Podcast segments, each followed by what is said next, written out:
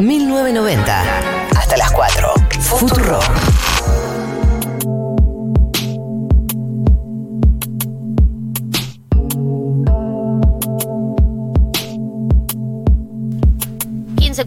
quedan 12 minutos de programa y vamos a utilizar estos 12 minutos que nos quedan para hablar de un tema.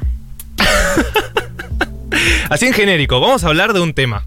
Abrimos la convocatoria que Sí, ustedes decían. ustedes cuál. tienen temas y hablamos nosotros. Va, hablamos yo. On demand. Yo hablo y Gali cuando pueda, básicamente. Así Yo, que- yo ya le dije a Marto, voy a dejar la, la- la voz que me queda eh, en estos últimos 12 minutos. Y la pregunta, la tesis del día de hoy es, ¿soy un etoxique? soy Toxi. ¿Soy toxi o no soy toxi? Que es una pregunta gancho, pregunta disparador, pregunta clickbaitera, vamos Sí. a decirle. para vender de nuestro libro, que se llama Soy Toxi por Galia Moldaki Martín Sí, Slipset. Y abajo dice la respuesta que sí. No, a ver, ¿por qué traigo este tema? Creo que hay algo que es muy generacional nuestro, que es rápidamente eh, definir de tóxico al otro, ¿no? El otro es un tóxico, cancelado, como una cosa así medio... Y el otro, el otro del otro. El otro... El otro del otro, el otro del otro, del sí. amigue. El otro del amigue, la pareja de mi amiga, mi amiga, mi pareja, to- todos tóxicos menos yo, porque nunca uno dice soy un tóxico, hay muy poca gente que se autodefine como tóxica. Y que yo creo que hay un problema que tiene que ver con creer que las personas se dividen entre tóxicas y sanas, ¿no? Está la gente tóxica y está la gente sana. Y mi tesis, Sí. mi postura sobre este tema, Tu es que verdad. todos tenemos eh, luz y sombra. Ay, Ah, hoy estoy qué- poética. Qué, poeta.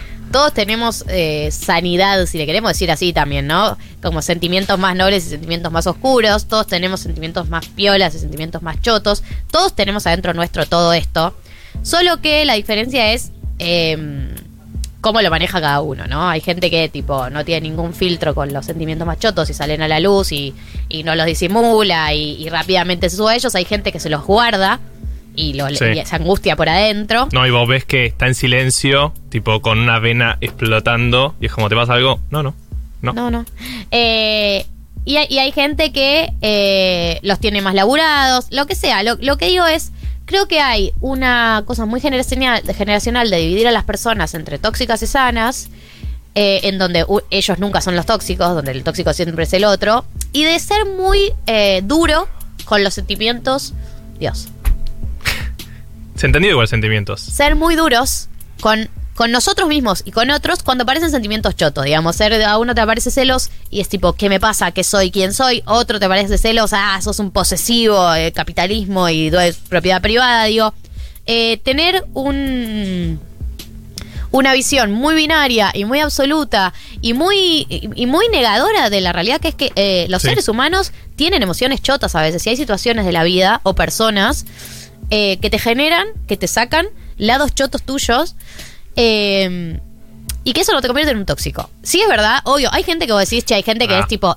dominantemente tiene eh, reacciones, actitudes tóxicas. No, y obvio que de- estamos sacando del análisis los casos extremos. Eso Está- la violencia de género está incluida. Estamos hablando de eh, los celos, estamos hablando de. Me revisó el celular, estamos hablando de. eh, no sé, la, la- la dependencia. Estamos hablando de un montón de, de actitudes y acciones dentro de la pareja que no son las ideales que uno las combate, las puede armar y desarmar. Eh, y que creo que eh, también empezar a pensarlo de esta manera y sacarle como el binarismo a los seres humanos es un poco alivianarnos la carga a nosotros, porque si no, que te tenés que cancelar a vos mismo si te aparece un sentimiento con el que no estás ideológicamente de acuerdo. Como eso es lo que pienso yo. Sí, a mí lo que me pasa es que eh, con este discurso de el amor no duele, ¿no? Como si, si duele no es ahí, obvio, de vuelta sacando los casos extremos. eh, como que muchas veces terminás evitando ciertos conflictos que son casi identitarios de una pareja, ya sea monogámica, poliamorosa, lo que fuera, como una pareja hasta de amistad, ¿no? Como que te evitas hacer planteos o ciertos planteos por miedo a quedar como el, eso, como el toxi. Como, che, me sentí mal el otro día, como hablemos de esto, no, porque no hablemos de o sea, terminar no hablando de esa situación eh, por miedo a eso. Ni, ni siquiera que te cancele, porque es obvio que un amigo no te va a cancelar por eso, pero como a no generar esa situación en la cual vos te pones. En un lugar Eh, en el que no estás orgulloso ideológicamente. digamos. Claro. No, es que para mí hay una doble represión. Hay represión eh, nosotros con nosotros mismos, decir como no voy a plantear esto porque me pone en este lugar. Y a veces hay represión del otro lado, que vos planteas una situación que te hace sentir mal, que por ahí no es ideológicamente correcta, pero se la, la traes al, al ámbito de la pareja, pues es el único ámbito donde la puedes hablar, no tenés donde laburarla, sino. Y te salen como, como, ¿cómo vas a sentir eso? Yo creo que no hay que hacer un juicio moral de las emociones. Lo que hay que hacer es elegir cómo lo laburamos en todo caso. Y en todo caso, yo lo que digo es: si tenés un sentimiento tóxico, entre comillas, ¿no? Vamos a ponerle celos, que es el más famoso. Sí. Lo que para mí es mucho más piola decir, che, me pasó esto, me sentí así, como te lo comparto para como charlarlo. Lo que para mí está, no está bueno es cuando la persona celosa está como orgullosa de sus celos, tipo, vos lo que hiciste fue hablarle muy cerca o vos Claro, cuando todavía sí, tenés sí, una sí. relación. Digo, creo que la diferencia está en desde dónde se habla. La emoción sigue estando ahí y es la misma. No es que en un caso tuvo una emoción, unos celos copados y el otro son unos celos chotos. Son los mismos celos chotos, solo que hay distintas maneras de, de hablarlo y de dialogarlo. Y también cuán, de- entre comillas, orgulloso está uno, cuán cuánta Sí, defensa no. vas a hacer de ese sentimiento Claro, choto. y normalizado, ¿no? Porque claramente hay ciertas relaciones en las cuales eso está completamente normalizado eh, y es como te voy a revisar el celular y no sé qué, y no, no. O sea, no. Bueno, yo lo pensaba en el mundo farándula, en el mundo farándula, Claro, con el es que, caso. obvio, pensando en Wanda y Cardi era eso, como todo el En el tiempo. mundo farándula, cualquier persona que viene siguiendo la farándula hace muchos años sabe que está completamente naturalizado la revisada de celular. No es algo polémico. O sea, es algo Claro. que los famosos cuentan en entrevistas sin ningún tipo de, de prurito, vamos a decir. Prurito. Prurito. Sí. Eh, Muy italiana la palabra. prurito. Sí. No, lo que digo es, eh, eh, en la farándula está recontra Sí. normalizado la, la revisada de celular. Paula Chávez y Pieter Alfonso, que uno no la definiría como una pareja tóxica así a priori, Mirá, eh, no está... sabía. Y ellos- ella lo dice todo el tiempo abiertamente Ah, y ok, buena hay onda. muchísimos casos así. Eh, pero sí creo como, no, me gustaría escuchar la opinión de la gente que está ahí, si hay gente que de, de la gente acá en el WhatsApp, en los pocos minutos que nos quedan, porque nos quedan exactamente eh, siete minutos. ¿Cómo siete? Ahí dice, se- ahí dice sí, seis o cinco, pero mi compu dice siete. Ah, ok, ok, ok. No, pensé que te había mi costado la- corazón la dice resta. quiero y mi mente dice no puedo. Bueno, una cosa Se así. Eh, no, Cinco minutos, mirá. Cinco, 55.00 dice el reloj de la Futurock. O sea que cinco minutos. a ver, hay un audio de alguien. Audio de Hola chiques, a mí me pasó que la mejor amiga de mi pareja hizo opiniones que yo creía que eran fuera de lugar y cuando estuvo la discusión planteada mi pareja me lo planteó como si fueran celos. Y yo lo planteaba desde el punto de vista de que a mí no me parecía correcto que una persona que estuviera fuera de la pareja opinara sin, sin tener conocimiento y encima para colmo con, con una cierta malicia.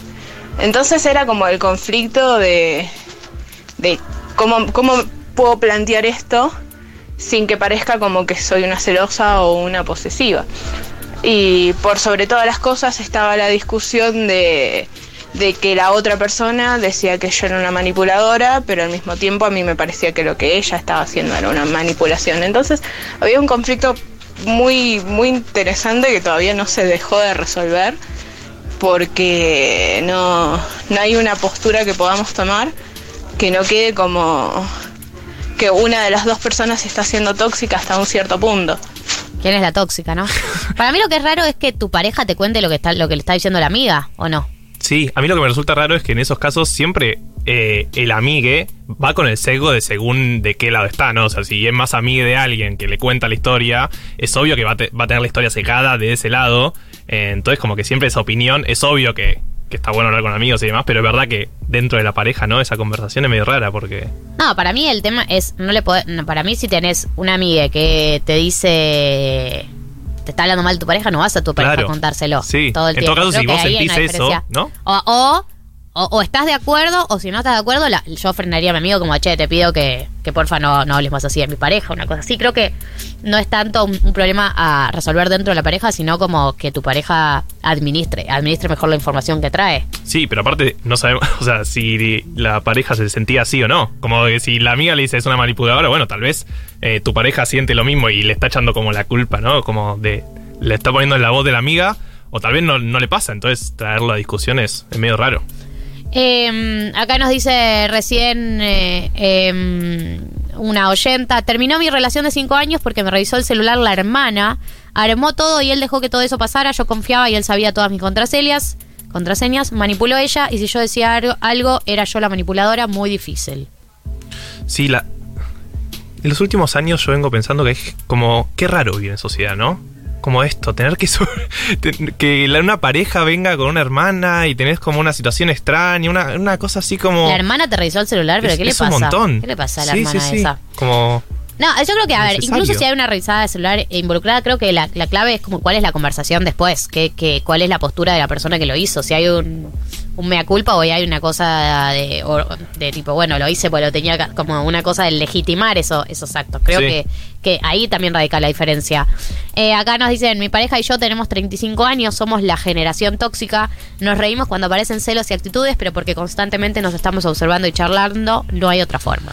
Es que re, para mí e- ese es el tema. Como de última, si va, es obvio que va a aparecer en algún momento alguno de estos sentimientos que, que tenemos cancelados internamente. Eh, nada, que estamos tratando de desconstruirlos todos en todo caso. Entonces, charlarlos creo que es la solución.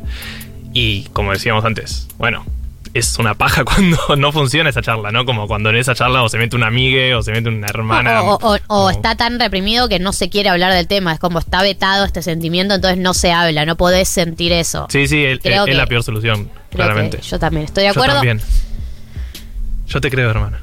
15 y 59 según Futurock, 15 y 58 según mi computadora. Eh, vamos a nombrar al ganador eh, de los vinos Blasfemia. La recomendación ganadora de los vinos Blasfemia es la de Walter eh, Alesina, que eh, recomenda eh, para quienes están obsesionados con el juego del calamar. eh, mi recomendación surcoreana, que es la trilogía de la venganza, sobre todo Sympathy for Mr. Vengeance. Eh, Yapa, el colanzo miniserie francesa que sale antes de la pandemia y es una Sí, cachetada fuerte. Yo vi el colapso. Creo que hemos hablado acá. Eh, en, algún, en alguna recomendación. Yo la vi y es muy fuerte. Ahora que estamos saliendo de la pandemia se puede ver, pero en la pandemia yo la vi encerrado y era como, ah, ok, voy a morir. De, de- de- de tristeza. De tristeza. Sí. Eh, él es el ganador, Walter, sos el ganador de los vinos Blasfemia, se van a comunicar con vos. Yo quiero saludar a David Eskenazi. Yo también quiero saludar a David Genasi. Gracias por estar ahí. David Genasi también quiere saludar a David Genasi. Sos el meme de Spider-Man.